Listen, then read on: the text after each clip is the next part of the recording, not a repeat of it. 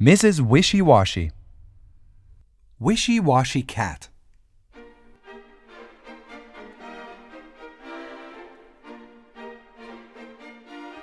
Mrs. Wishy Washy said, This is my new cat.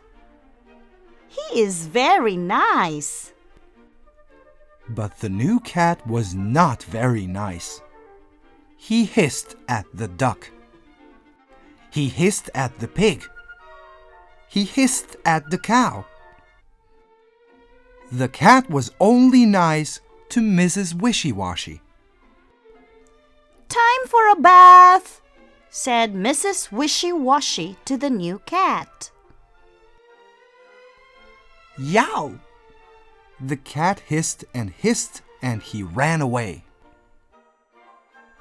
Goodbye, cat.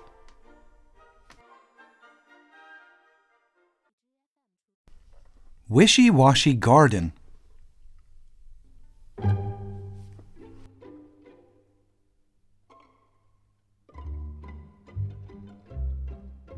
I will help clean the garden, said the cow. She ate the cabbages. I will help too, said the pig, and he ate the carrots. I will help, said the duck. I am good at helping. She ate the peas.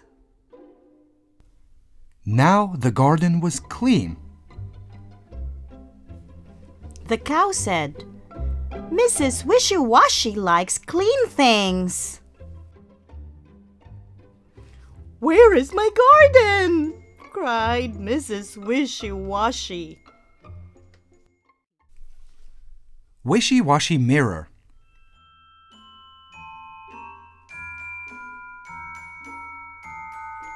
Mrs. Wishy Washy got a big mirror.